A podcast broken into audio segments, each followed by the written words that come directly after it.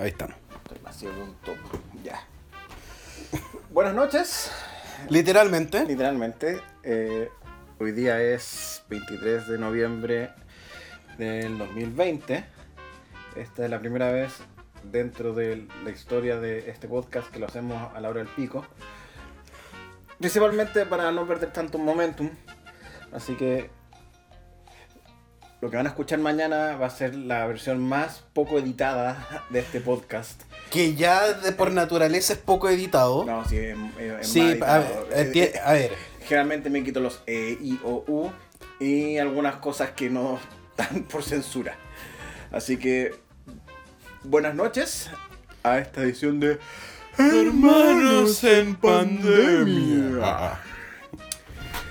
Idealmente iba a hacer otra cosa, pero me pilló el tiempo eh, porque me salió pega y estamos en un cambio infinito de casa que todavía... Es igual de infinito que esta pandemia. Así es, así que eh, pasó el tiempo y de repente nos pillamos con SummerSlam. Perdón, Survivor Survivor Series. Series, el, el sueño me está matando. Eh, que supuestamente iba a ser tan sencillo como analizar el evento y listo. Pero este evento es bien especial porque se dio una semana de cosas bastante particulares dentro del mundo de la lucha libre. Eh, en resumen, para hacerlo súper corto, el, el Survivor Series me gustó. Creo que fue mejor que el del año pasado. Eh, yo creo que el no haber agregado a NXT lo hizo. A mí no me gustó es mucho este año Survivor. ¿Mm? No me gustó tanto Survivor, encontré que el del año pasado fue mejorcito. Es que el del, el, el- el del año pasado lo igual lo encontré medio como despelotado. Eh, pero, claro, considerando que estamos en pandemia y todas esas cosas, yo creo que salió un buen Survivor Series. Especialmente eh, considerando que en esta semana, Viejo Loco, alias Vince McMahon, tuvo que pagar 40 millones por el cagazo de Arabia Mania. El Twitch Gate ya explotó a límites totalmente inconmensurables. Y eso tenemos que comentarlo porque este evento, los auspiciadores fueron particularmente irónicos. ¿Por qué? Que esté auspiciado por Cyberpunk 2077 y que New Day haya aparecido con su traje de Gears of War, me parece particularmente irónico considerando el Twitchgate. Ah, ya. Tienes toda la razón, es la ironía misma cabalgante. Para explicar un poco el Twitchgate, el Twitchgate es. eh, se le denomina a la decisión de viejos locos de que ninguno de los luchadores de lo que se llama el main roster pueda tener lo que se llama eh, cuentas de terceros. O, ah, perdón, plataformas terceras. Significa no pueden tener ni cuenta de Twitch, no pueden tener ni cuentas de Cameo. En rigor, cuentas que puedan ganar plata. Esa es la verdad, porque pueden tener su Twitter, tienen su YouTube. eh, Pero- y su... Es que ¿Mm? es raro porque con YouTube sí podís ganar plata. Sí, pero lo, lo que pasa es que eh, no hay un... A ver, la manera con que tú recibes la plata en YouTube es mucho más lenta y mucho más diferida. En Twitch y en Cameo es literalmente el fan le paga al, al luchador por, un- por una interacción. En, En en- en cambio, sí, Twitch, Twitch tiene una, una serie de reglas mucho más... Lo que pasa es que... lo que pasa es que Twitch, lo que pasa es que la, uno paga la suscripción a Twitch y a través de ciertos tokens de Twitch, esas, esas suscripciones se transforman en plata. Pero, no es tan directo, si también depende Sí, de, pero- también depende de los pisadores. Y ojo, que Twitch está con todo el problema de lo de- del DMCA.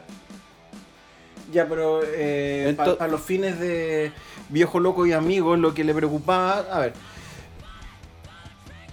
a ver, ¿por qué se dio esto? Principalmente, el principio, el- la razón de por qué viejo loco y amigos baneó a Twitch, principalmente para controlar la narrativa de WWE, porque sus sus luchadores se estaban yendo muy de tarro.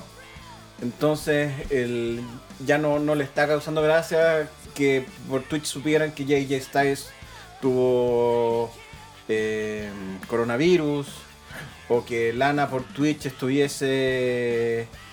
eh, no, sí, estuviese con Miro, antiguamente conocido como Rusev, etc.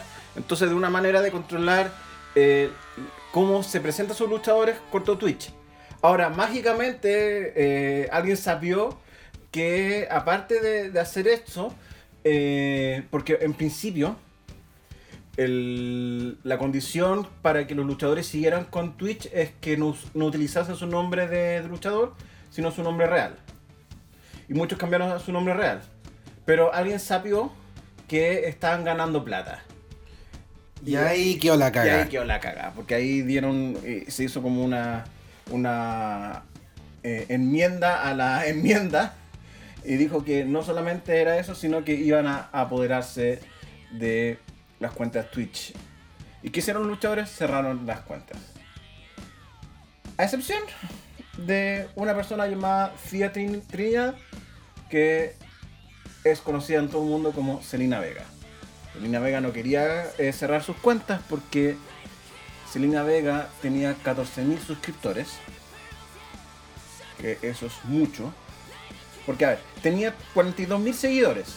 Pero lo que pasa es que en Twitch hay que hacer la diferencia entre los seguidores y los suscriptores. Entonces, de esos 42.000, 14.000 eran, eran suscriptores.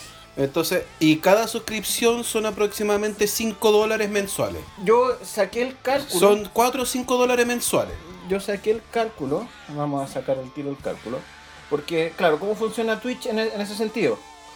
Eh, dependiendo de, del personaje,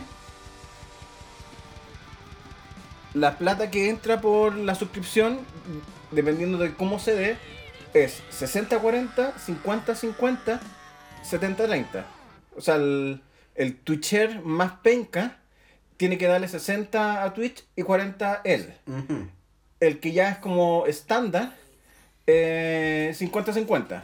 Y ya lo- bueno, es como ninja, eh, es 70 para él y 30 para Twitch. Entonces Selena Vega tenía 14.000 suscriptores. Y eh, poniendo que, porque tenía tres tires, pero eh, Poniendo a todos como el tier más base, más básico. entonces lo voy a multiplicar exactamente por 4. Claro, al mes recibía 56 mil dólares. Sin, sin hacer la, división. Voy a dividirlo por 2, suponiendo que van 50 y 50. 28 mil dólares al mes. Lo multiplico por 12. 330 mil dólares al año. Selena Vega como, eh, como luchadora de WWE ganaba la mitad. Eso ya dice mucho. Entonces cuando eh, cerró, tuvo que cerrar Twitch porque ella al principio acató. eh, en un acto que yo creo que fue más bien un error, no creo que fue tanto una guada de desafiar, abrió una cuenta de OnlyFans. Para subir sus videos de. O sea, sus fotos de cosplay. Para, man- para tratar de tener más plata. Claro, porque según lo que se decía técnicamente, lo que había prohibido WWE era Cameo y, y Twitch. Entonces, claro, eh, Selena Vega trató de, de hacerla. Trató de avivarse. Trató de ayudarse. Pero sigo pensando que no, no creo que fue como una cosa de. de desafiar. Yo creo que le salió el tiro por la culata porque yo creo que no, no pensó que efectivamente WWE iba a asociar a OnlyFans con eh, contenido para adultos. Eh, OnlyFans sí, Sí, sí es contenido para adultos. Lo que pasa es que yo creo que ella no, no calculó eso. yo lo dudo mucho. ¿Mm? Yo lo dudo mucho, en especial si estáis preocupados de buscar la- las redes de streaming para promocionar tu contenido. Uno sabe que el OnlyFans es contenido adulto. O sea, yo, o sea, WWE sabía. Yo creo que Selena Vega no. No, yo discrepo eso brutalmente. Bueno, cuento corto que. eh, a ver, han corrido muchas versiones, pero como la, la más equitativa es que el viernes estuvo en una reunión, creo que le dieron un ultimátum, eh, le dijeron, ¿vas a cerrar tus cuentas? Y ella dijo que no, entonces dijo, está bien, hasta aquí nos llegamos. Esa es como la, la versión más eh, ecuánime y, y aterrizada. Porque otras versiones decían que ella literalmente la echaron de una pata para afuera y que agarraron con guardia y le tiraron para afuera. Mm, Creo que no fue tan así, pero lo... igual es feo que el, mismo día que vaya de trabajo dijeran, oye, venga para acá, vamos a hablar. ¿No estás de acuerdo con esto? Váyase. Pero, pero ocurrió. El punto es que, eh, obviamente, quedó picada cuando lo echaron y dijo, estoy a favor de la sindicalización. Y ahí quedó una cagada súper máximo porque si hay un tema que es casi tabú en la lucha libre es la sindicalización. Y en general, esto no es un problema de la WWE como empresa, esto es un problema del negocio de la lucha libre. Para que hagamos el, eh, para que seamos ecuánimes. O sea, no es que me digan, no, es que las otras compañías también están a favor. Las pelotas. El problema es que las otras compañías no tienen el impacto mundial que tiene WWE. Sí, ese es el, el asunto. Entonces, ¿qué es lo que pasó? Eh, cuando todo parecía que eh, esto iba a quedar así, apareció nuevamente el señor Andrew Young, que hace mucho rato Andrew Young es un eh, ex... Eh, fue, es es fue candidato po- por las primarias demócratas. Entonces, eh, cuando recién ocurrió el, el Toucher Gate, eh, él agarró vuelo y empezó a encarar a Viejo Loco diciéndole que sus, sus prácticas eran poco decorosas. Y eh, como Selena Vega dijo que eh, estaba a, a favor de la sindicalización, apareció el SAGAFTRA, o la- el SAGAFRA, algo así. El SAGAF. AFTA, creo. Sí. Bueno, eh, el hecho es como sindicato de escritores y actores de, de Estados Unidos. Y no solamente eh, retuitearon el Twitch, hicieron un comunicado público y hablaron directamente con Selena Vega. El problema es que no solamente hablaron con Selena Vega, sino empezaron a hablar con otros seres nefastos como Brian Álvarez. Creo que se comunicaron con Ryback. Y lo más probable es que se comunicaron con los Canelis. Ahora, últimamente, Brian Álvarez ha estado bajando el nivel de nefastosidad. Puede ser, pero el hecho Sí, es no, que- a ver. Es que de repente leer los comentarios de viejo ecuánime y que Brian Álvarez es el que tenga que poner razón y sentido común ahí, te dice todo lo que necesitáis saber. El hecho es que es primera vez en la historia eh, de la lucha norteamericana, porque esto es eh, que el SAG-AFTRA hace un comunicado público diciendo que apoya a los luchadores. Eh, y ahí empezó a, empezar a arder de a poquito Troya, porque la situación de, de Vega es complicada, porque de alguna manera ella se, se martirizó, o no es que simuló. Porque cuando a un luchador de la WWE lo echan, eh, desde el 2019 en adelante, siempre dice, ay, lo echaron, va a ir a AEW. Y salvo una que otra voz, nadie ha dicho que Selena Vega va a ir a AEW, porque en AEW tampoco son muy amigos de la sindicalización. Y no, no es que eh, eh, estemos hablando así porque no somos tan fan de AEW. De partida, el mismo Cody Rhodes al mes, porque leí ese artículo, dijo que, sin, que los luchadores se sindicalicen significa el fin de, de la industria. Palabras de él, no mía. Y. Tony Khan. eh, Iba a ir para allá. el- Cuando cuando Tony Khan tiene un historial de conducta antisindical también bien fuerte, que se lo enrostraron cuando intentó criticar a la WWE, así que. No.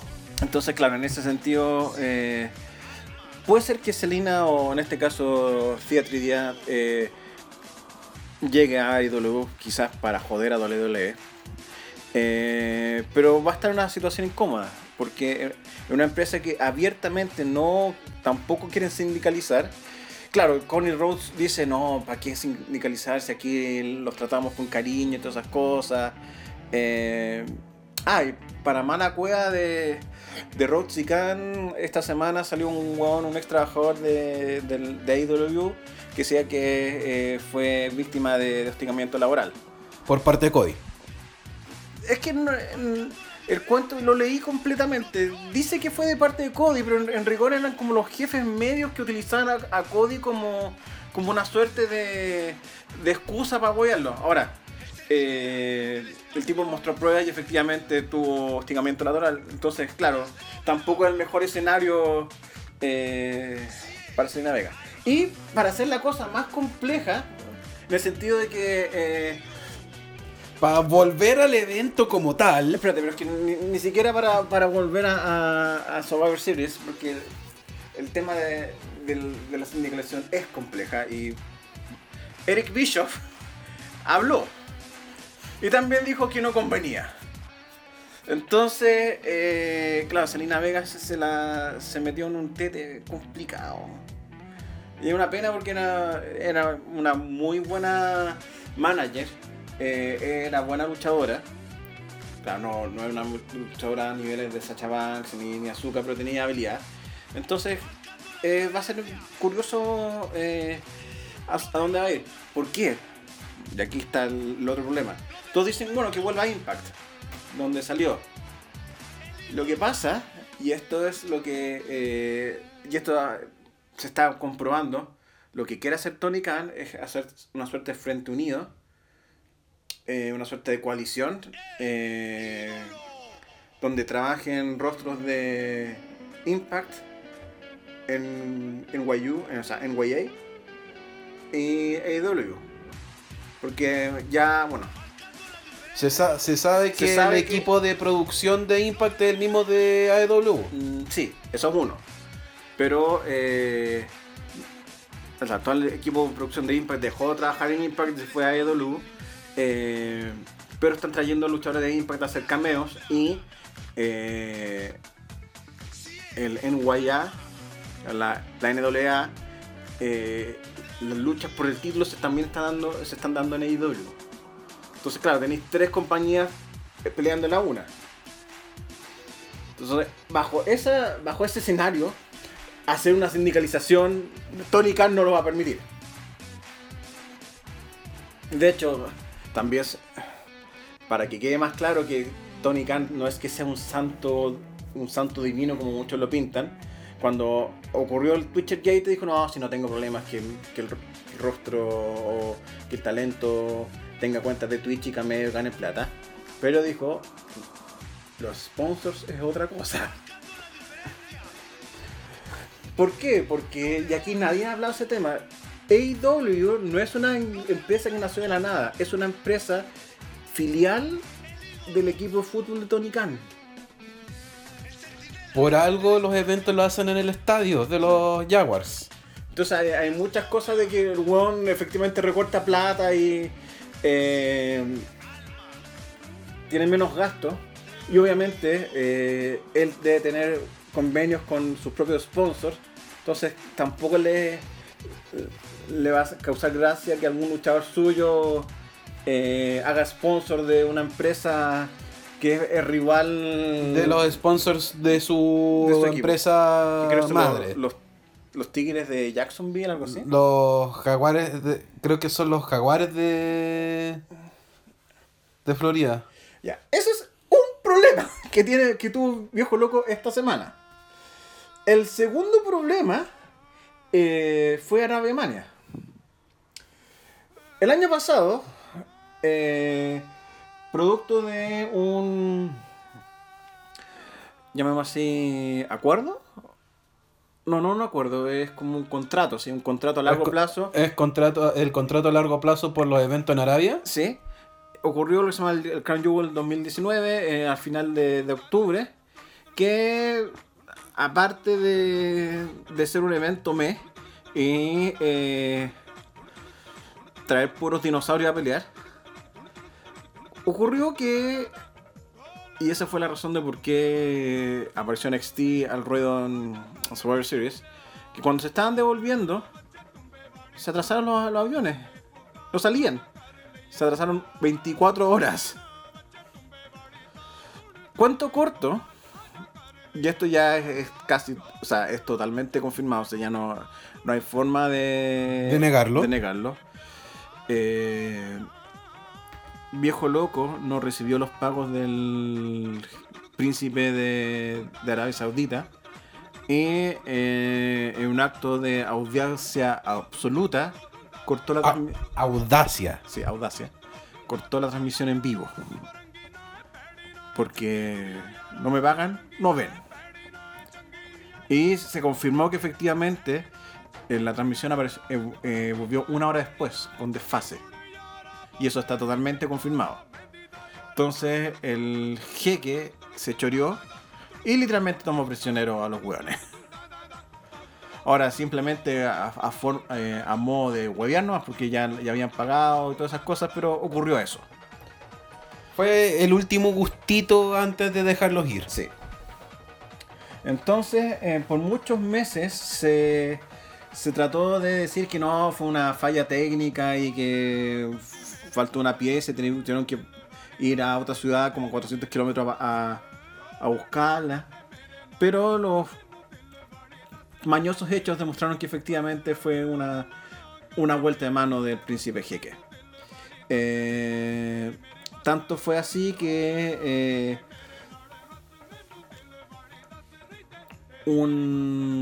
un- unos fondos mutuos de bomberos eh, vieron que estas acciones, eh, estos actos, eh, produjo y entre otras cosas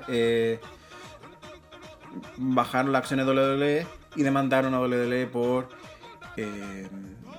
más bien a Vince McMahon, viejo loco, por negligencia culposa, algo así como falta, falta abandono de deberes, abandono de deberes como el, el chairman de, de la empresa. Entonces, esto duró como ocho meses. Obviamente la pandemia hizo que esto se, se perdiera la nebulosa, pero esta semana sal- salió un, acuerdo que WWE pagaba 40 millones a este fondo a condición de no seguir el juicio y que nunca más hable del tema. Entonces, eh, sin mencionar que eh, también coincidió esta semana que Dole siguió echando ejecutivos y gente ya eh, relacionada a otros departamentos. Entonces, le, llovía bastante mojado a, Viejo Loco. Entonces, esto es el escenario de, Survivor Series. Que eh, el tema de fondo era la despedida de Undertaker. Que también es un problema que vamos a hablar después. Pero eh, teníamos 12, dos equipos, que es el equipo de Raw y el equipo de SmackDown, que a diferencia del año pasado no, no metieron a NXT por la sencilla razón de que NXT es el hermano leproso en este momento de, la empresa. NXT corre en el, en el Performance Center, que una vez al mes ocurre un brote de coronavirus y tienen que cerrarlo.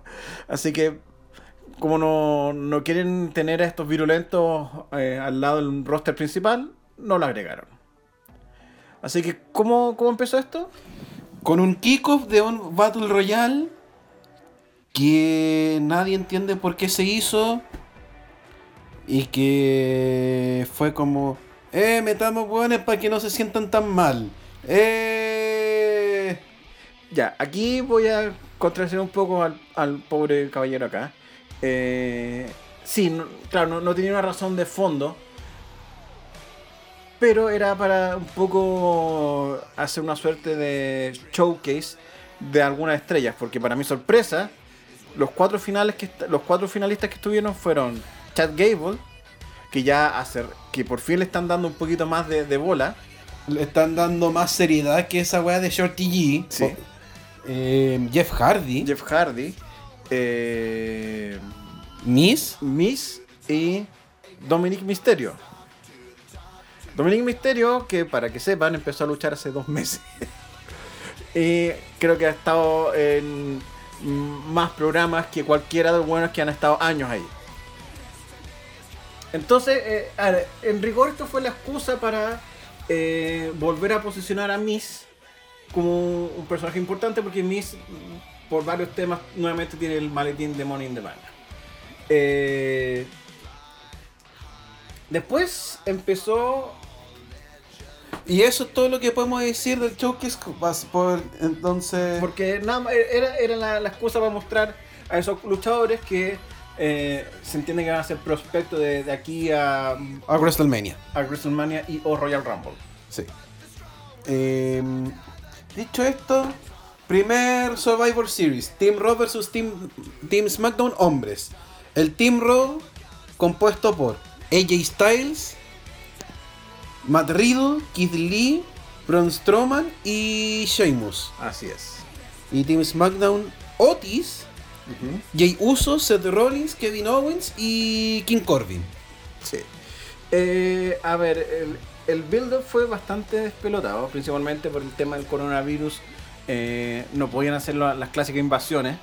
Entonces, eh, como que lo, lo armaron a través de conflictos internos. Ahora, para mi sorpresa, yo pensaba, yo pensé que este Survivor Series era hacer como SmackDown literalmente barriendo con Raw, principalmente porque SmackDown es el programa eh, que está recibiendo más plata y el último mes se ha notado que Viejo Loco ha puesto a trabajar a todos sus esclavos para que SmackDown sea el mejor programa, pero los resultados dieron que en la práctica ganó Raw. A ver, cuando yo comencé a ver esto y fue como, Porque en la práctica el, el Battle Royale ganó el weón que tenía una polera de Raw. Y casi y dan, dan, y se da por hecho que contaron esa, esa victoria. Porque ganó una estrella Raw. sí, no, sí, eso está claro. Y en este SmackDown y en este Survivor Series partimos con Seth Rollins diciendo, "Mes- esto es por el bien superior y dejó que Sheamus le pegara para retirarse solito. Ya, aquí hay un Kawin que eh, se sigue confirmando. Seth Rollins no quiere ninguna wea con Matt Riddle. De hecho, nunca miró a Matt Riddle. Entonces, a ver. Eso es uno. El número dos, si es que eh, lo que ocurrió después eh, tiene, va a tener algún sentido. Eh, Seth Rollins eh, se va a abandonar la compañía porque va a ser papá dos semanas más. Entonces me da la sensación de que como eh, Seth Rollins hizo esto, este sacrilegio y Es- Roman... Es un sacrificio más que Sí. sacrilegio. Entonces se sacrificó. Yo creo que Sí, la que- próxima semana va a salir diciendo: Este es mi sacrificio, no están preparados para mi verdad. Ni, ni siquiera, yo creo que eh, como Roman Reigns pidió sangre, porque, porque pidió que eh, a- le pidió a Jay Uso que lo respetaran, yo creo que Jay Uso le va a sacar la chucha a Seth Rollins y lo va a... lo que se dice en Jera lo, lo van a escribir para afuera. Tam- También, pero yo eso quiero dejarlo para cuando corresponda. Y después, em, Kevin Owens para afuera, rápidamente. King Corbin y lo, inter- y lo entre- me sorprendió lo mucho que le dieron espacio a Otis.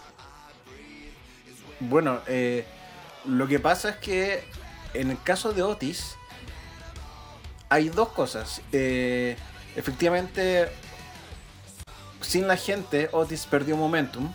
Tanto sé que le quitaron el, el maletín. Sin embargo, todas las fuentes dicen que hay alguien que está le tiene mucho cariño a Otis, que es viejo loco. No me extrañaría. Entonces, pese que no, no tiene nada, el colocarlo y, efectivamente el, el mostrar que Otis es un buen luchador, eh, es probablemente viejo loco dándole un, como una suerte de, de colchonazo, porque no es, no es puche, más bien colchonazo para que no, no, no, no- lo olviden de él. Claro, efectivamente trataron de, de pintar de, a, a Jey Uso contra los cinco, cosa que era imposible porque Jey Uso eh, está como, como una figura de heel, entonces no, un heel no puede ganar. Lo que sí me gustó, que le dieron la victoria, o sea, Keith Lee el que se llevó la victoria. Sí, eso fue reconfortante dentro de. lo bueno es que le cambiaron el tema a Keith Lee. Eh, Es que el, el otro era espantoso. no, es que el otro era espantoso. Este es malo nomás. eh, claro, eh, si el otro es espantoso. Este era me, no, no era malo, era me. Sí, claro, pero es, Es que, que, es que el, primero, el primero es fantástico, entonces... Claro, no podéis comparar cualquier otro tema, otro tema con, con ese, entonces. Pero. Fue entretenido ver esto. Después venía. eh, Después New Day vs Street Profits. Que fue una muy buena pelea. Yo, de hecho, de no ser por el main event, yo diría que esta fue la mejor pelea después del main event. Sí. Esta, yo creo que es que esta pelea y la pelea de si bien digo de Sasha versus Asuka andan por ahí. Uno puede decir, "No, prefiero la de Asuka, prefiero esta." Es que, a ver, la- A ver, pero centrémonos en esta ¿Por qué, por qué prefiero más esta que Sasha Asuka? Principalmente porque quedó más mejor construida. Porque el, eh, el feudo eran los, los- los dos mejores tag team de- del equipo. Estaba Big E metido de por medio. eh, eran dos eh, tag team face. entonces ya, ya estaba el, el cuento de que cuando ocurrió la separación de marcas, ellos se cambiaron los títulos. Entonces había todo un cuento por medio. Y eh, los últimos, los últimos dos tres semanas efectivamente eh, hubo unos más mejores careos.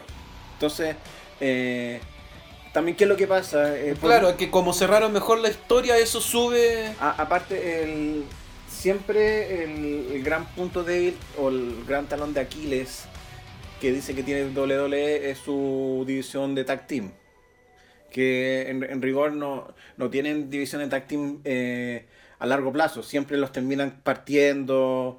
eh, lo que hace Viejo Loco es que el, luchador que más llamativo el tag team lo, lo divide y lo convierte en, en estrellas simples. Entonces, el, lo que buscó esta pelea fue demostrar que sí, efectivamente hay equipos tag team que pueden dar buenas peleas. Y fue una pelea larga, o sea, Sí, fue bien, fue bien larga, pero no, Claro. se, no se sintió pesada. no, no se sintió pesado porque tenía buen ritmo. Entonces, eh, esa victoria la, la hizo The Street Profits, que efectivamente eh, ellos tenían mucho más que ganar que, que The New Day. ¿Cuál es la siguiente ahora? Eh, antes de la siguiente pelea, ¿te da la idea que está la semilla para hacer a New Day Hill o todavía muy temprano? Um, es que eso me di cuenta que en, en- en esta pelea hicieron el papel de Hill. Ahora, ojo que The New Day partió como Hill. No, sí lo sé, por, por eso yo tengo claro que partió como Hill y a punta de carisma y, y cosas de la vida terminaron face, pero Es que no, no- te da la idea de que esto puede... Es, es difícil porque técnicamente el- el- la facción está en las dos marcas. Y si tú quieres eh, posicionar a, a, a Big E como la el siguiente face, eh, sería raro que eh, en SmackDown un, un tercio de, de New Day es face y en Raw los dos otros dos tercios son heel. Porque no se han separado, de hecho aparecieron los tres días. Sí, es que claro, en eso tenéis razón. Entonces, Pero Aparte, claro, yo creo que eh, al final me tinca que para TLC eh, The New Day va a perder los campeonatos con The Hurt Business, que es la facción heel fuerte que tiene. Sí, que tiene sorprendentemente, bueno, sorprendentemente esa facción Hill de ser bien mea ha most- ha- se ha solidificado bastante.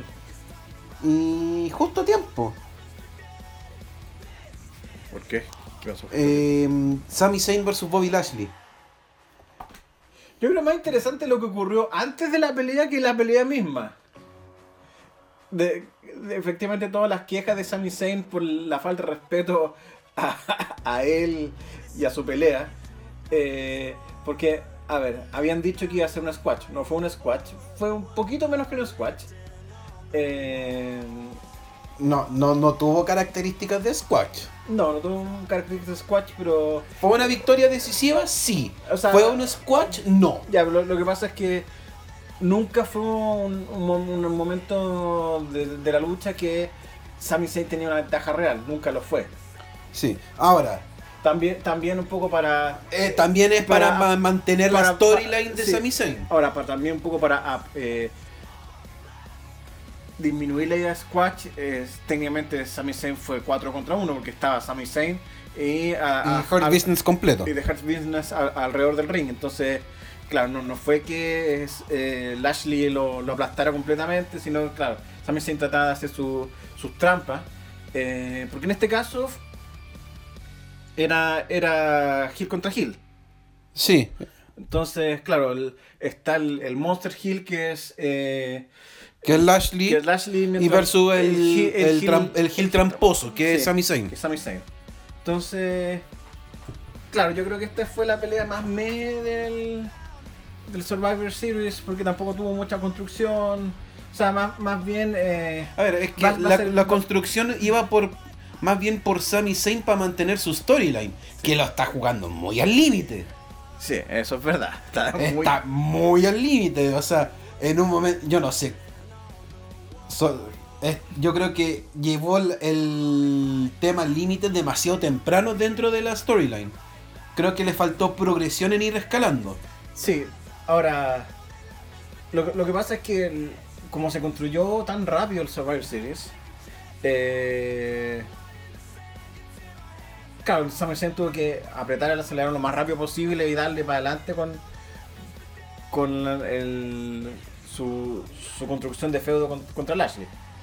Pero ya sigamos con la siguiente. Eh, Asuka versus Sasha.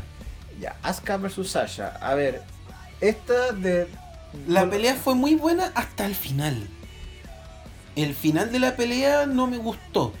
Ya, esta sí, efectivamente encuentro que fue la pelea más técnica que, que vi de Sasha y Asuka, entre ellas dos. O sea, en cuanto a nivel de, te- de tecnicismo fue mucho más técnica que la de SummerSlam, mucho más técnica que la de Stream Rules. Y tendría que volver a ver la, la de Raw, que esa fue como la primera que tuvieron. Donde ocurre la mítica patada en el aire que le da Asuka a Sasha para salvarla. Eh, es raro decir eso que le tuve, una, pa- una- le tuvo que pegar una patada en el aire para salvarla, pero fue así. Co- cosas de la lucha libre. Pero fue así. Tuvo, Azuka literalmente tuvo que pegar una patada en el aire en la cabeza para salvarla. ¿Por qué? Porque eh, hizo un dive que es un lanzarse del. Se, se lanzó por las cuerdas y Y- iba a pasar de largo. No, no, no, no es que iba a pasar de largo.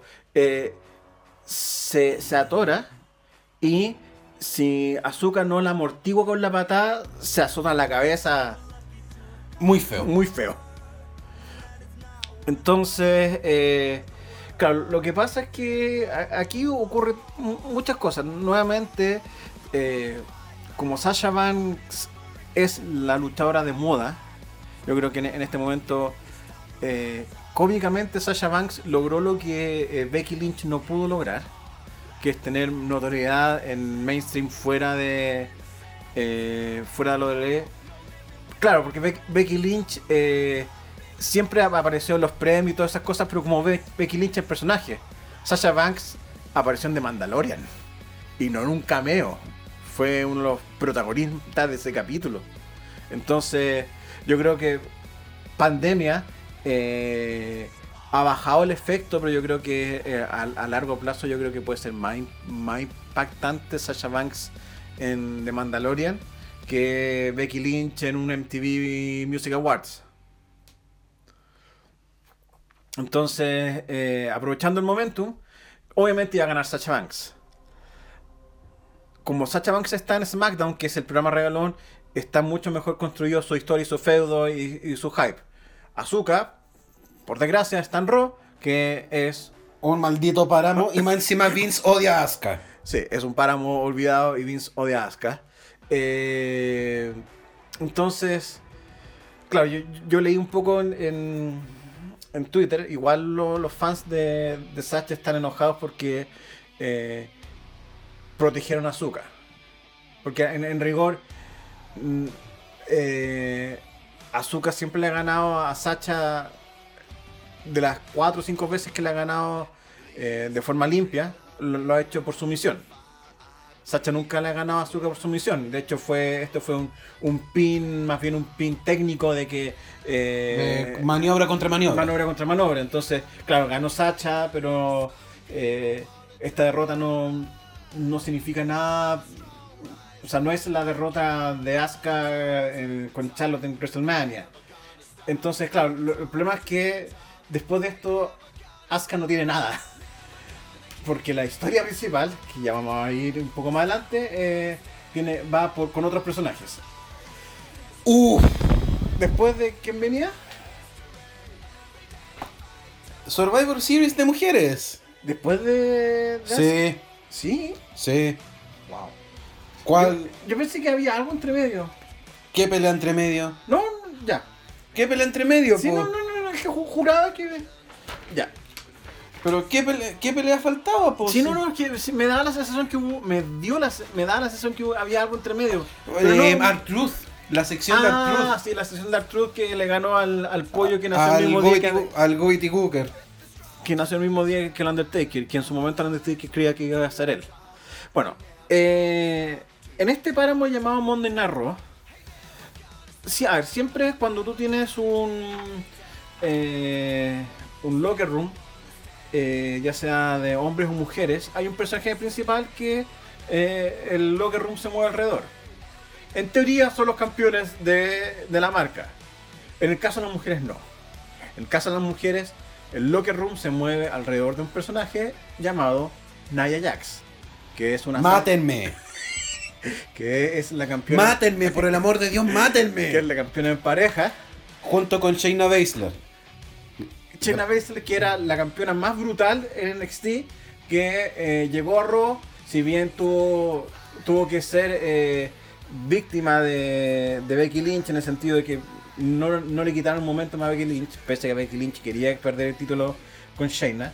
Eh, lo volvieron a hacer relevante, pero la, la pararon con, con Nia. Y funcionaba bien hasta que le metieron ese storyline con Lana. Con- Y todo se ha ido A la gran concha tu madre. a la gran concha de tu madre. Y eh, A ver, el equipo de Raw es Nia Jax con Shayna Baszler, Lacey Evans, Peyton Royce y Lana. sí.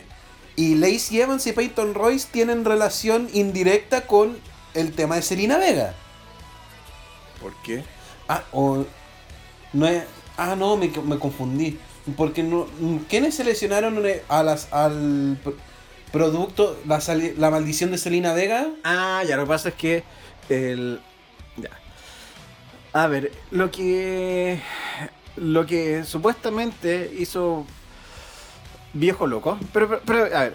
Peyton Royce y Lacey Evans reemplazaron a Mandy Rose y a Dana Brooke. Sí, me, me confundí entre medio porque me acordé que ella fuera. Ya, fue- ¿qué pasó? Eh, principalmente entre las muchas veces que eh, Nia Jax. A ver, la historia es que Lana nunca ha sido una buena luchadora. Y eh,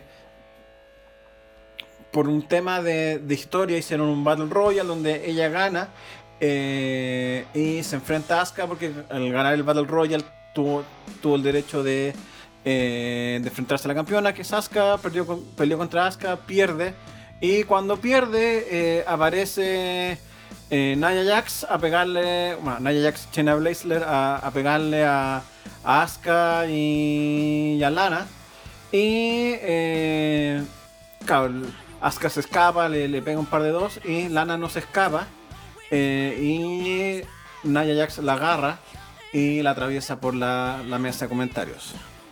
Espera. Cabe mencionar que esto ocurrió inmediatamente después de que Rusev se haya ido y Ah, haya pasado a ser Miro y termine en AEW. Sí, eh, Cabe mencionar ese detalle. cabe mencionar ese detalle. Entonces uno pensaba, Uno pensaba ya, eh, esto es un castigo a Lana por el cagazo de Rusev slash Miro. O sea, no es que no es cagado. A ver, lo que pasa es que. Llamémosle cagazo, po- pero no es cagazo. Pero... Ah, lo que pasa es que muchos dicen que es cagazo porque efectivamente cuando apareció Rusev slash Miro en AEW hizo una promo que obviamente como todos los buenos que se van enojados con WWE llegan a AEW a tirar mierda y es casi, es casi una cosa como mecánica y Rusev tiró mierda y Es casi ritualística. Sí, es como un- una catarsis. Entonces hace su catarsis y tiran mierda y en la semana siguiente Lana es atravesada, Lana que en la vida real es la esposa de Rusev, eh, o de Miro actualmente, eh, es atravesada por Eh, le hace una zambullada a Moana en, el, en la mesa de los comentaristas. El problema es que no, no es una, no dos, no tres. No cuatro. Han sido nueve. Por nueve semanas. Nueve semanas. Ca- dos meses y medio. Sí. Fue. eh, sí, aquí estamos con nuestro perro que Es nuestro público. nuestro único público hoy día. Entonces, por nueve semanas, eh, ocurría una weá y llegaba Naya Jax y agarraba a Lana y atravesaba a esta pobre niña por, por la mesa. Tanto así que uh, hicieron un documental al respecto y efectivamente, eh, a ver, ahí admite Lana que sufre depresión. No solamente eso porque eh, por todo lo que la, la pasaba aparte, el, la fanática no la quiere y la trata pero muy mal. Entonces es- se ha hecho muy incómodo ver por estas nueve semanas eh, es, ese ritual bastante macabro de parte de Viejo Loco y su amigo. El hecho es que ya llegamos a este. A, a esto. Y claro, en, en, en, en el papel debió haber ganado SmackDown porque. Claro, En el equipo de SmackDown está Bailey, Bianca Belair, Ruby Riot, Liv Morgan y Natalia. de hecho, A ver, por lo menos, por lo menos acá la pelea fue competitiva. Sí, sí. Lo que pasa es Ah. que eh, todo el mundo tenía la idea de que eh, Lana iba a ser la, la, única, La única sobreviviente. y lo Y fue. lo fue, pero de la Pero manera, por la- de la forma y razones equivocadas. sí, de la forma y manera más estúpidas posible.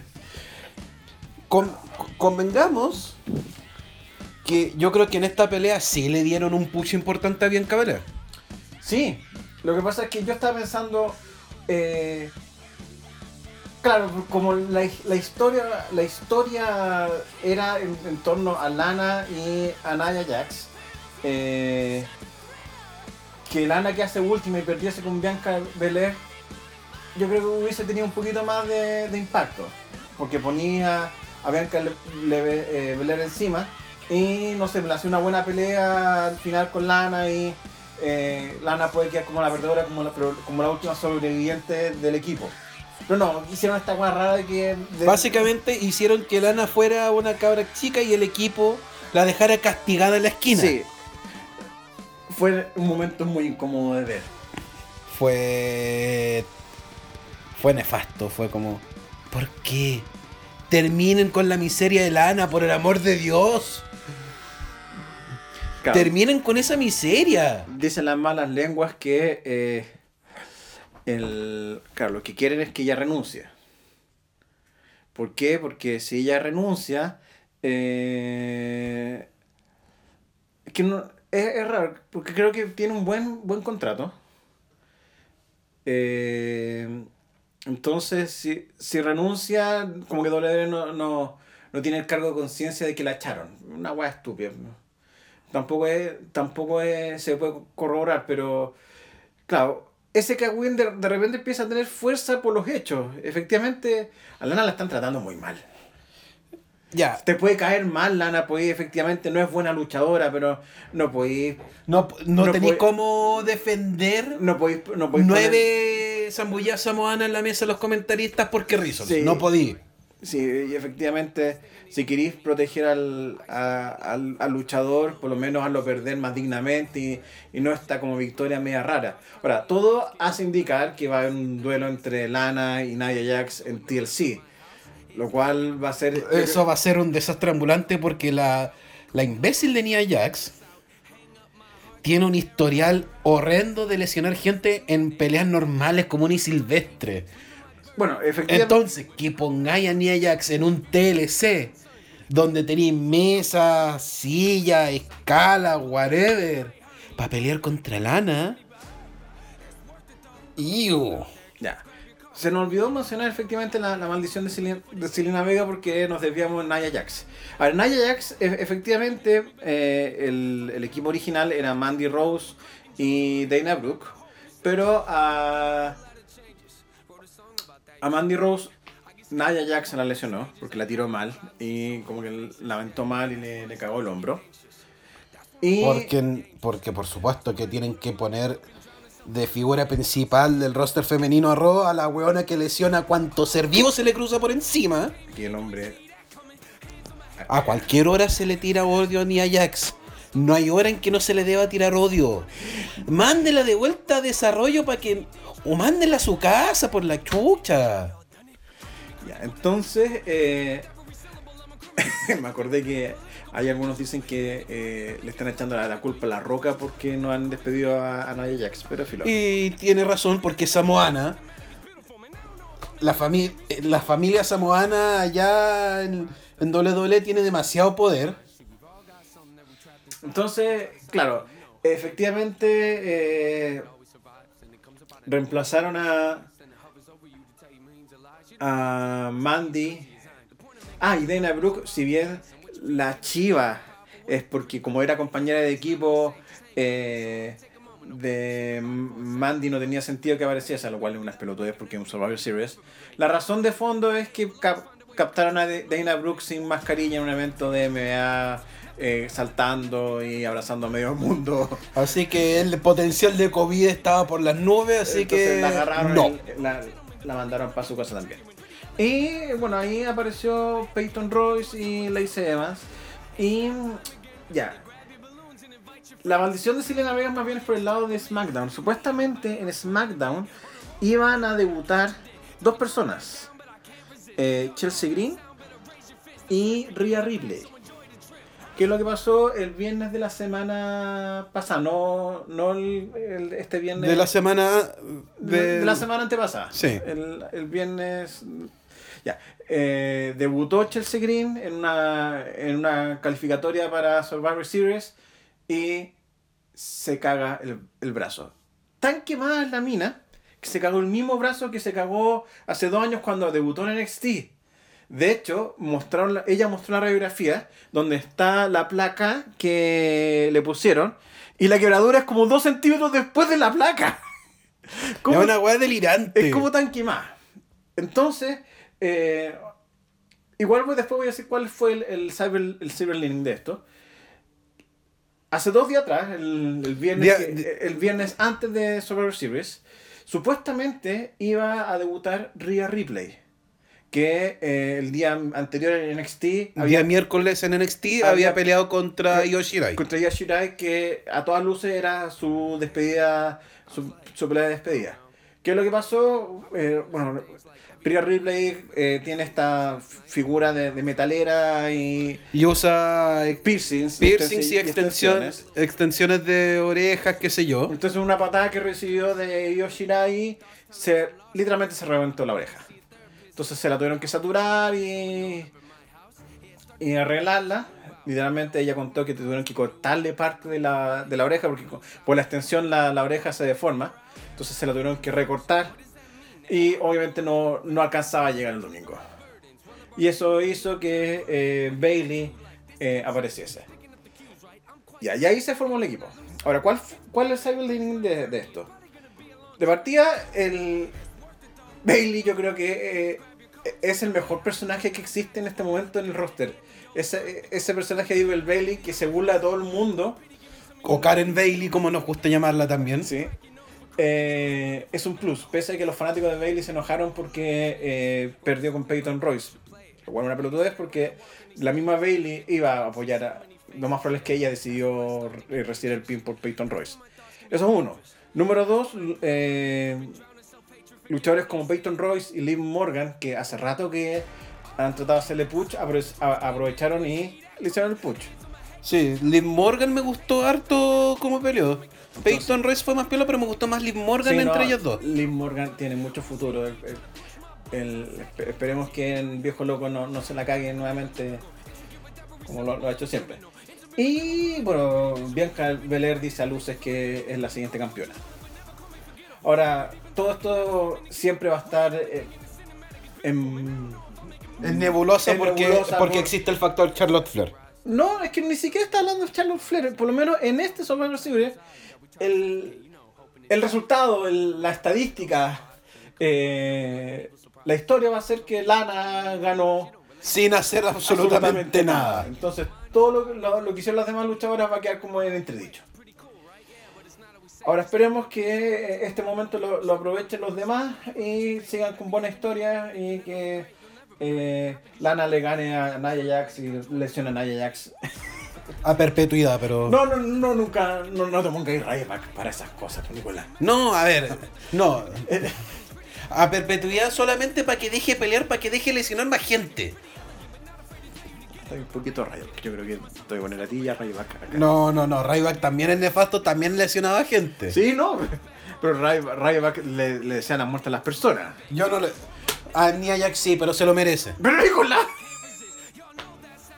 En fin, eh, vamos a llamarlo Chalim Ryback Rosa. En fin.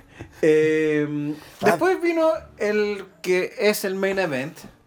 Ro- Roman versus Drew. Sí. Eh,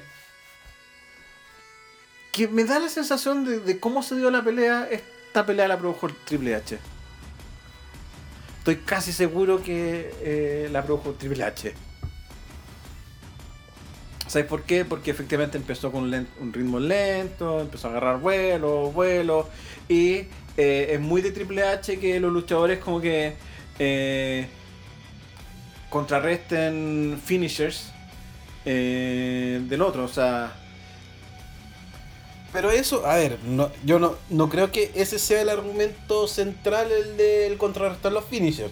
Porque eso es más bien una tendencia. ah, pero... Una tendencia moderna dentro de la lucha libre dentro de WWE. Sí, lo, lo que pasa Que, que... y viene ocurriendo desde, desde la década pasada. Sí, pero lo- Ahora. Lo, espérate, deja, deja.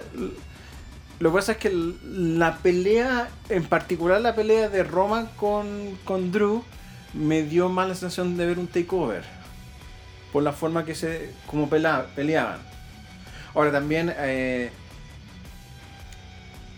hay que entender que el, el estilo de pelea de Roman cambió. Y. eh, lo, lo más increíble fue el Kimura Lock de Drew McIntyre que no lo esperaba en ningún momento porque fue una weá increíble.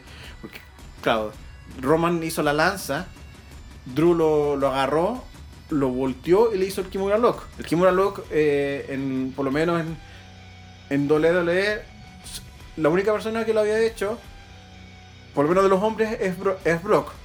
Entonces también hay un pequeño guiño entre el, el feudo de Drew con Polito. Drew, sí. Ahora, lo bueno de esta pelea que, a ver, era un hecho que tenía que ganar Roman. Porque era el, ca- el campeón SmackDown y eh, mm, no iban a, no iba a perderse, no, no tenían como...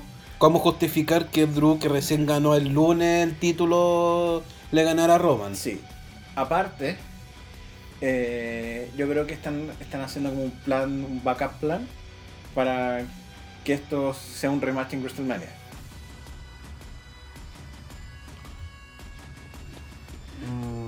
¿Por qué? Porque el- lo que pasa es que eh, ante la posibilidad de que la roca no se presente, eh, claro, la otra pelea que querían hacer era The Finn contra, contra Roman, que tampoco The Finn está en, en otra onda. Y el, el único luchador que le tenéis para, para pelear un WrestleMania es, Como main event es Drew. es Drew. Entonces, yo creo que la mano es que de aquí a TLC Drew pierda, Drew vuelve a ganar el Royal Rumble y se enfrente a, a Roman Reigns. Y en eso tenéis que meter al Miz. Es que por eso, el, Por eso. eh, de aquí a. De aquí hasta antes de, de Royal Rumble, yo creo que en TLC el Demis va a cobrar el, el maletín. Entonces, claro, sacáis un poco a, a Drew McIntyre de- del cuadro principal del título de, de Raw y lo, lo encamináis a una pelea con, con Roman Reigns en, en, en WrestleMania. Porque no, no tenía otro luchador. Claro, puede darse que la Roca vuelva, pero también la, la Roca tiene eh, sus asuntos, tiene, está filmando Shazam, no, perdón, eh, Black Adam. La, la cagan. Ahora. Y, y- y está el ejército de abogados que, puta, si la Roca pisa un dedo WWE, aparece un ejército de abogados para que no le pase absolutamente nada. para Ese es el problema que tienen eh, en, rigor eh, La Roca, o más bien la empresa la- de La Roca con WWE, que eh, La Roca no puede luchar porque es muy riesgoso que él se, se lesione. Porque su última pelea, que fue la pelea con John Cena, se cagó la, la- la pierna. Y creo que tuvo dos meses sin poder eh, Filmar nada. filmar nada. Entonces no quieren hacer eso. Ahora, ¿Ya? contratesis. Reaparece Brock. Sí, reaparece Brock. eh, Y, y Paul, y Paul Heyman queda como el, el, el albacea de los dos campeones. Sí, eh, es una contratesis, pero también está. eh, tiene el mismo problema. A ver. En este momento Brock Lesnar no está con bajo contrato. Y a Brock Lesnar le da 5 hectáreas de lo mismo todo. De hecho, tanto así que. eh, Brock Les- Lesnar nos dio su beneplácito para que eh, WWE registrara su nombre. Así que eh, WWE dejó de vender cualquier mercancía de Brock Lesnar. Entonces, Brock Lesnar es, es una variable muy rara. Eh, Muy incontrolable, más bien. sí, es muy incontrolable. Entonces, no, no sabéis si se va a aparecer. Yo tenía la tesis chistosa. eh, que claro, si, si así eh, Roman versus... A ver, lo que pasa es que... Perdón, más, más que Roman, Brock Lesnar, si hay una persona que quiere pelear con Brock Lesnar de verdad, es Bobby Lashley. De hecho, lo hablamos la vez pasada que Sí. el, el único motivo que Bobby Lashley todavía está trabajando de WWE es para tener esa pelea. esa pelea con Brock Lesnar. Eh, y de alguna manera The Hurt Business ha- igual tiene a generar un storyline con R-Truth. Porque eh, The Hurt Business le ha, costado el título y han habido peleas de Bobby Lashley con R-Truth que Bobby Lashley literalmente destruye a R-Truth. Entonces, eh, el año pasado, eh, al principio de, de este año, antes del, del- la sección entre Brock Lesnar y R-Truth fue maravillosa. entonces, mi tesis es que como Polito es eh, en este momento es el manager de Roman, que R-Truth sea el manager de Brock Lesnar. Sería lo más increíble de la historia lo increíble de lo increíbleoso. Es una palabra que inventé, no importa. No, no importa. No sé, a ver, yo no creo que Artruth como como el manager de Brock funcione como tal. Pero para ese para ese feudo yo creo que sí. Pero es que ima- imagínate que pro- yo creo que para ese feudo lo podían podéis decir que Artruth contra, contrate a Brock Lesnar como guardaespaldas. Es que eh, ese es el problema, es muy poco probable que R-Truth contrate a Brock Lesnar como guardaespaldas, porque todo el mundo sabe que Brock Lesnar tiene, eh, tiene demasiada plata. Entonces no, no hay lógica. eh, A ver, pero es que la lógica no la ahí tú lo explicáis con Artruth. Artruth te puede explicar lo que sea. sí, también, efectivamente, pero... el, eh, Con Artruth podía hacer que eso que no tenga sentido cobre sentido mágicamente y te dé lo mismo todo. Y lleguemos al al Bobby Lashley Brock Lesnar. Eso es cierto. Eh, ah, por si acaso eh, ganó, como había dicho, ganó Roman, pero ganó entre comillas con trampa. Entonces, Porque Roman es el heel. sí, es el, es el malulo. Pero lo que Pero pasa lo- a, a mí lo que me llama la atención es que el build de Jey Uso nunca lo vi como un build de heel. Sí, a ver, en la pelea, por lo menos en el equipo SmackDown siempre trató de ser el face el que, el que se. Porque el heel Sí, nunca lo, se. Lo, lo que pasa es que como, como tú no has visto SmackDown, a ver, eh, Jey Uso se echó a Daniel Bryan, se echó a, a, Kevin Owens, con- ganó, a ver, eh, Jey Uso le ganó a Daniel Bryan y después lo remató a patadas. Eh, ahí, ahí fue su, su heel turn. Después peleó con Kevin Owens. le ganó con trampa. Eh, peleó con Drew. Trató de ganarle con tr- trampa, pero volvió Drew. Eh, entonces, el. Claro, lo que pasa es que es un heel medio twin, porque está como dudoso de si seguir obedeciendo a, a, a Roman. O sea, estaba porque. Sí, pero siempre, siempre está como en esa disyuntiva de. de te hago caso o no te hago caso. eh, porque siempre está como medio dudoso de, de seguir el juego. Ahora, va. habrá que ver qué pasa el viernes si efectivamente mi tesis de que Jey Uso termina de sacar de, de circulación a, a Rollins eh, lo convierte ya en el. en el En el lugarteniente oficial de Roman. Sí, en, en el heel, no, en el heel, en el heel completo, sí, sí, sí. Sí. El lugarteniente. Ya, ahora. ¿Qué es lo que pasó con este eh, Survivor Series?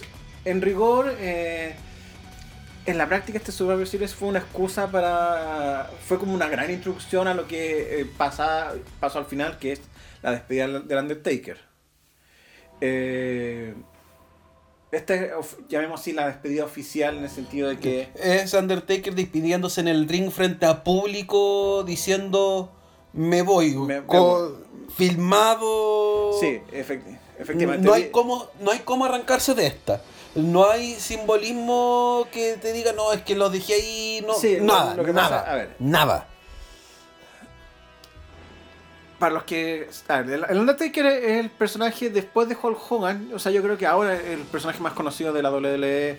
Después de. junto con La Roca, Stone Cold y Hulk Hogan. Ahora, bueno, Hulk Hogan ya eh, entró en decadencia. Eh, claro, el Undertaker ha sido el, único luchador que ha mantenido como la, la figura del Undertaker, eh, el kayfabe, que es el personaje. Es como el, el- el último bastión del concepto de kayfabe que tenía la lucha libre. el último gran luchador de, de, de, de gimmick o de, personaje. Sí, porque Eh, el otro que mantiene el kayfabe diría que es MJF. Sí, pero no es un Pero no al nivel de Undertaker, ese es mi efectivamente, punto. no es, un eh, no es como un personaje como tal, como la momia, como Yokozuna. O sea, un personaje que va más allá de eh, del mero luchador. Porque claro, MJF lo que hace es, ser un hueón engreído a niveles sumo. Es como, es como la versión, efectivamente es la versión con más decibeles del mismo, por así decirlo. Pero no, el Undertaker es, es como un ser, efectivamente, un hueón de ultratumba que tiene como poderes místicos. Lo trató de llevar por 30 años, incluso cuando tuvo sus yatos, cuando era el, American Badass. Eh, seguía siendo el Undertaker. Pero de- con, con el documental eh, apareció Mark Calloway, que es la persona detrás del Undertaker. Y después de cinco capítulos dice que... eh, porque el, el document- el documental duró técnicamente tres años. El Sí, documental... porque el, el- la raíz de todo esto es que supuestamente el plan era que la pelea Contra Roman- contra Roman Reigns era la última. Sí, pero... El la- problema es que la pelea salió mal. Fue, no fue una buena pelea. Y eso le pesó al Undertaker, Sí. que durante años, literalmente, era garantía de buenas peleas. Sí, entonces el, el Undertaker siempre quedó con esa mala pasada. Eh, De no haber tenido una gran una última buena pelea. Entonces trató de, de replicarla varias veces. eh, con claro, resultados no tan bonitos. recordemos ese tag team que tuvo con Kane. No, Crown Jewel no cuenta. Nadie lo cuenta. Espérate, Nadie. Los dos Crown Jewels que fueron espantosos. Eh, en fin, entonces llegó un momento que creo que la pandemia lo, lo puso en perspectiva. Dijo, ya, bueno, eh, quizás eh, es hora. Y la pelea cinemática del Undertaker con AJ Styles, ahí como que se dio cuenta que ya mm, es lo que hay. Y creo que es hora de, de terminar.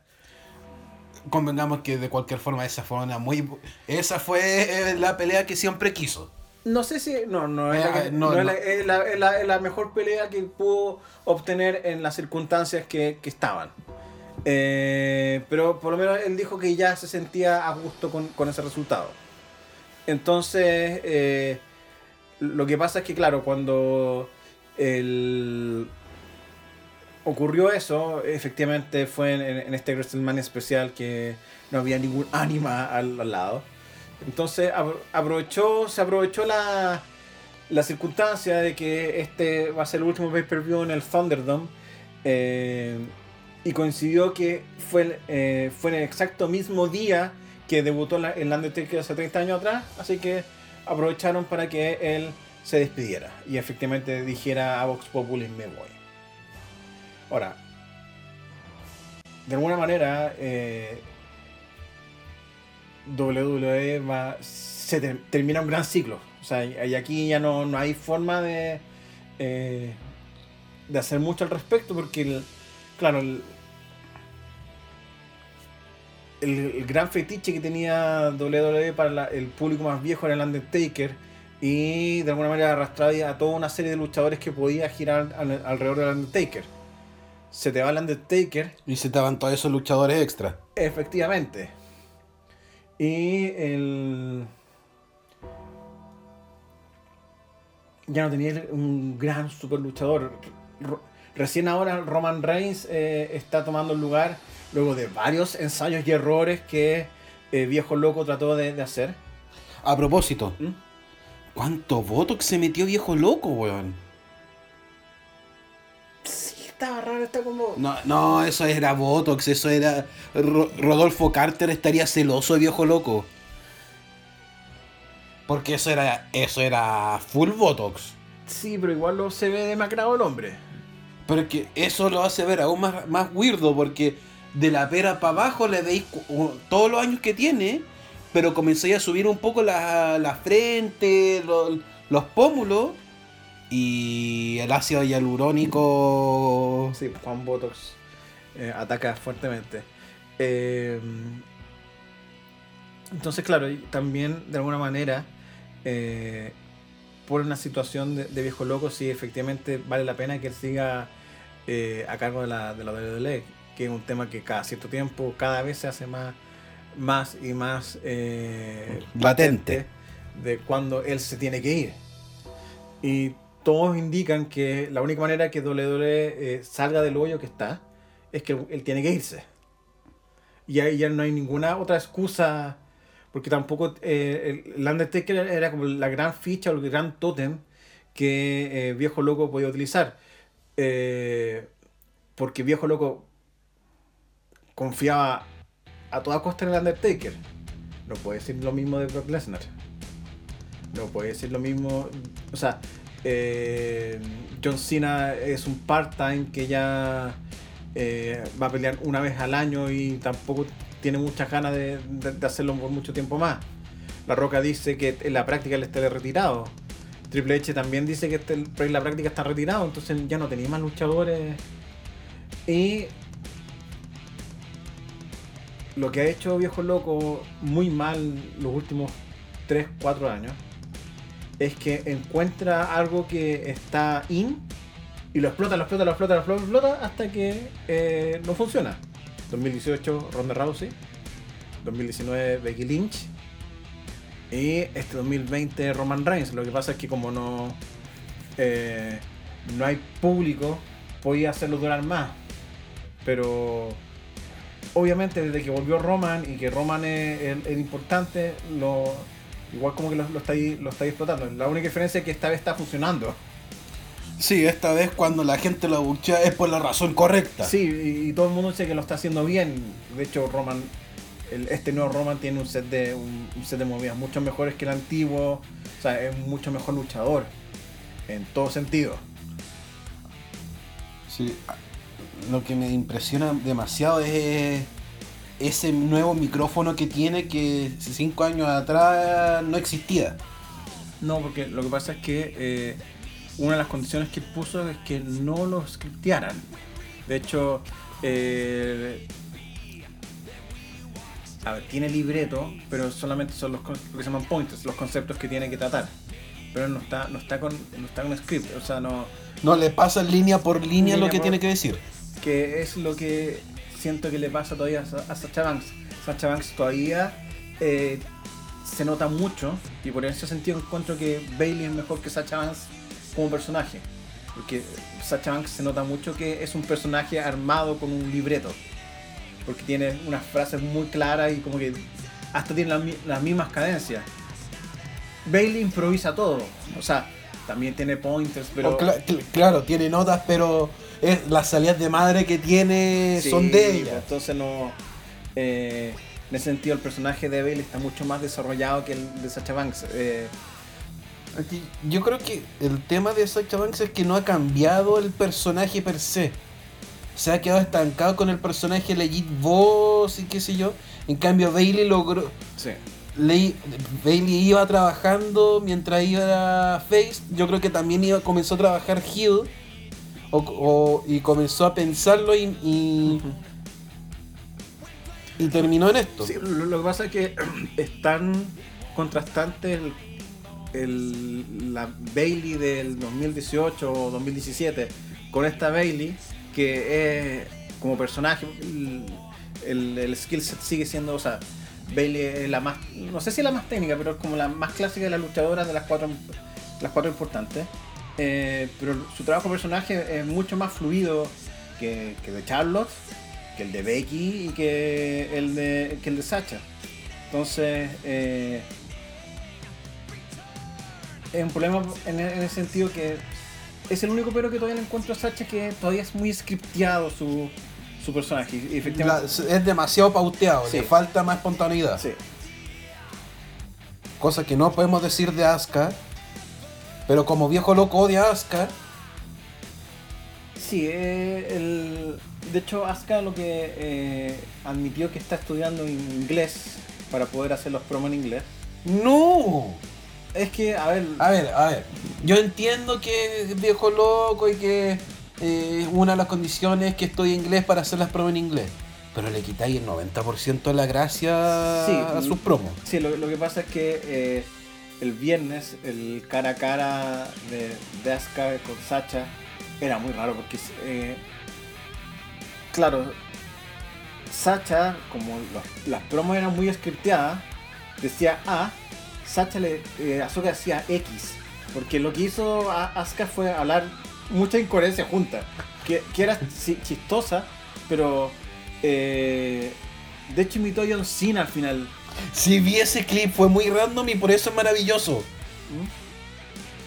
Entonces, claro, hay muchos eh, detractores de, de Asuka diciendo que efectivamente, eh, bueno, independiente que el viejo loco no, no, la, no la meta en una storyline interesante, el,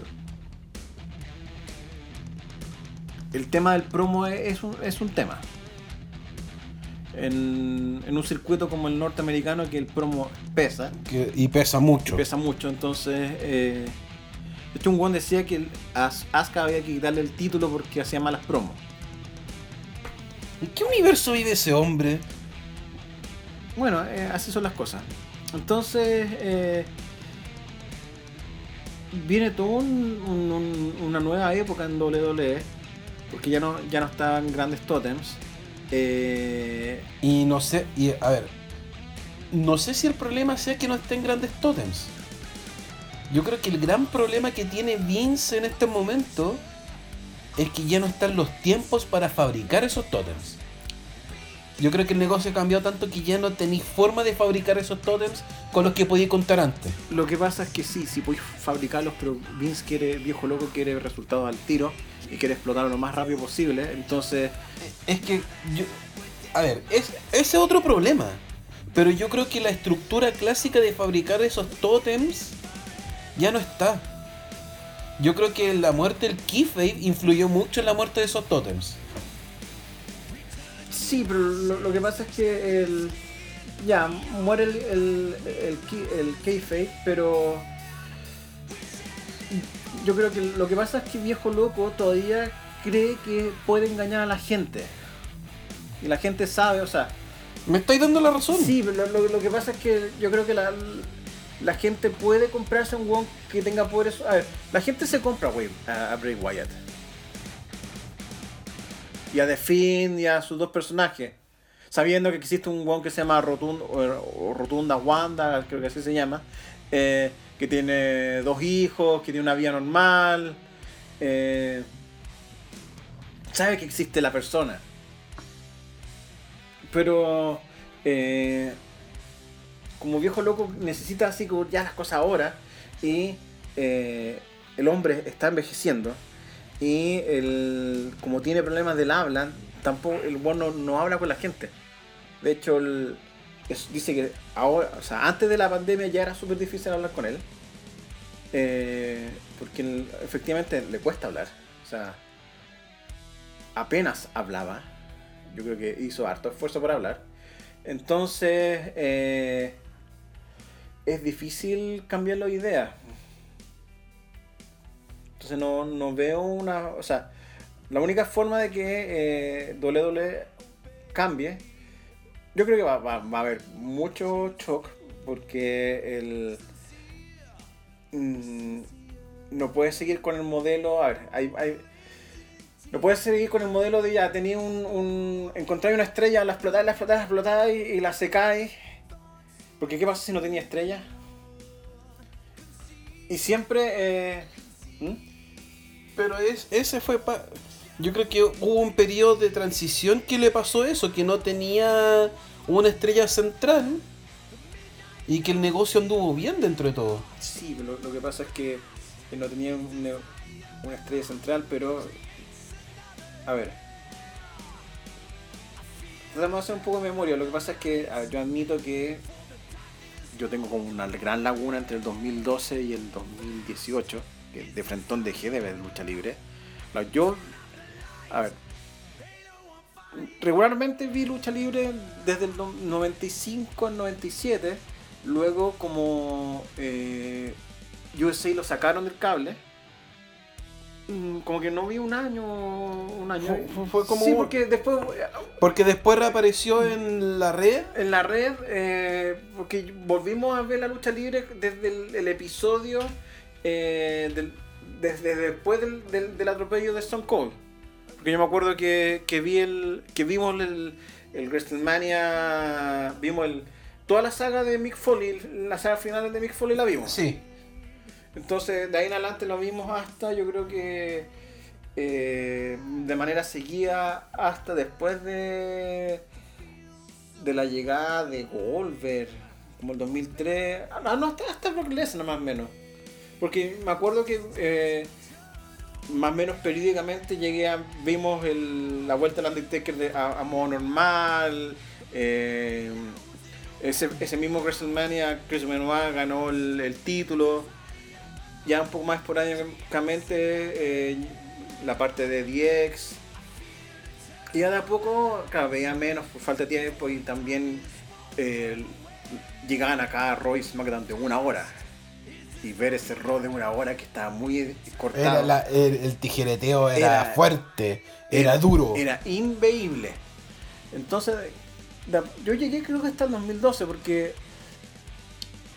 lo que se llama el ascenso de Daniel Bryan y el ascenso de The Shield yo no lo vi. Es que yo me acuerdo del ascenso de, de, yo, a ver, yo me acuerdo de, hecho, no, de hecho, yo pero, pero Cristian, Cristian, Cristian. vi Nexus. A ver, yo me acuerdo de Nexus y yo me acuerdo de Daniel Bryan. Eso yo lo vi, eso yo lo vi. Yo no. Yo, yo me perdí el ascenso de Shield. Pero el ascenso de Nexus yo lo había visto. Es que, claro, yo tenía claro quién era Nexus, qué, qué había pasado ahí. Claro, yo yo vi un poco la. Porque, claro, vi parte de, del, del ron de, de CM Punk. Pero efectivamente, todo lo que es el, el, el ascenso de, de, Shield y el ascenso de, de, de Ryan, yo lo, lo omití. O sea, de hecho, yo, yo volví con la aparición de Asuka en el main roster, que fue en 2018. Entonces, todo, todo, ese, todo ese periodo es una laguna, entonces no me cuesta decir si efectivamente un periodo de transición como tal. O sea, para mí está John Cena, que en esa época, a mí no me gustaba John Cena en esa época. Y de un momento John Cena desapareció para mí. Y eh, yo sabía que eh, yo sabía de, Roman Reigns, de Seth Rollins, que eran como. Porque yo, como lo vi esporádicamente, eh, cuando Seth Rollins ganó el, el WrestleMania ante Roman, decía, ¿quiénes son estos weones? De hecho, yo vi el main event Claro, no, no cachaba ninguna weá en realidad. Claro, veía a este samoano pelear con Brock Lesnar y eh, sin cachar nada y vino este weón que tenía el pelo negro con, con amarillo que le hace un, un pisotón y gana. Exijo una explicación, exijo- estáis eh, pensando. Era una exijo una explicación y de ahí... eh, Ahí, ahí se cobró el maletino, ¿cierto? Sí. Después no, no vi más lucha libre hasta el WrestleMania 33, el del Undertaker. Que también sí, era, era como raro y que dije, no, no puede ser que pierda. Y bueno, perdió. Entonces no, sé- no sé cuál es el periodo de transición. A ver, está como entre Ruthless Aggression y el PG-13. Ya eso sería como en 2008, 2009. Como 2007. pero es que ese es, es el periodo de DX. el No, porque DX volvió el 2006. 2006, do- 2006, 2007. Fueron dos años porque el 2008 y el 2009 fueron la- las peleas de. O 2009, 2010. No, 2008 2009 fueron las peleas de Triple H. De Shawn Michaels con el Undertaker. Después las peleas de Triple H con el Undertaker. Entonces yo, yo creo que, claro, entre el 2008 y el 2010 fue, fue antes de Nexus. Ese fue como el periodo de transición. Pero ahí estaba John Cena. Y después apareció CM Punk. Sí, pero en un momento. Pero es que en un momento no tenía ya a John Cena como. como la gran figura hegemónica del roster. Y tenía a Edge. Entonces teníais varios rostros. Pero no tenía un rostro hegemónico. Claro, después John Cena pasó a ser el rostro hegemónico. Y qué sé yo. O sea, claro, yo creo que John Cena se volvió el rostro hegemónico con, con Nexus. Más o menos.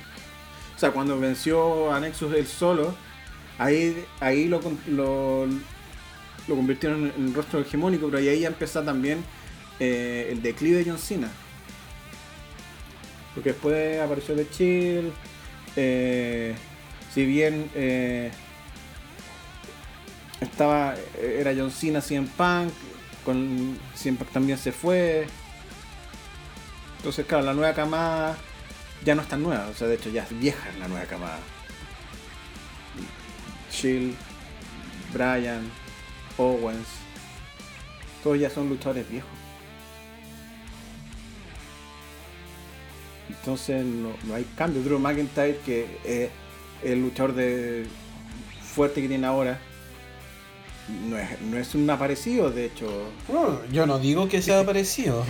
Tuvo cuatro años, lo echaron, volvió, se demoró como dos años en, en, en ser, entonces efectivamente no tenía luchadores nuevos y todo intento de luchar nuevo, eh, de alguna manera, viejo loco le, le, le faltó la paciencia o Aleister Black, que es casi un hecho que se va a ir. Eh, Matt Riddle, que puta la mala cueva con los juicios, también perdió vuelo. Keith Lee, que lo manejaron muy mal. Pero a ver, pero. Yo creo que Keith Lee lo podía. Keith Lee, yo creo que es un desvío nomás. Yo creo que podéis volver a dejarlo bien perfiladito. Y por ejemplo, ya el próximo que puede ser Biggie, pero también Biggie tiene, tiene un poco los días contados porque ya no es tan joven, entonces. eh, Yo creo que al que tenéis que meterle mucha mano, yo cacho que a Baron Corbin. pero también eh, Baron Corbin es de la misma generación que Seth Rollins. Claro, lo, En lo- todo caso. lo, lo podéis convertir en un heel, pero ya yo creo que pasó su tiempo de, de explosión. Entonces, claro, quizás gane un título mundial eh, por un tema de, storyline y algo así, pero no. Nunca va a ser el, el nivel de, de heel. Por ejemplo, no va a ser un Ro- eh, Roman o un heel Rollins. Ya no lo fue. Entonces, eh, tenéis que construir nuevas estrellas. Y el problema es que el lugar para construir nuevas estrellas se convirtió en un programa de televisión que tiene que pelear con un programa que está peleando por ser el próximo Raw o el próximo SmackDown. Entonces, eh, están totalmente empantanados en, en una serie de malas decisiones que no sé cómo se van a salir de ella y para mí la única manera de salir es que tienen que cortar la cabeza principal que es viejo loco. Y volvemos a la famosa pipe bomb de CM Punk donde él decía eso.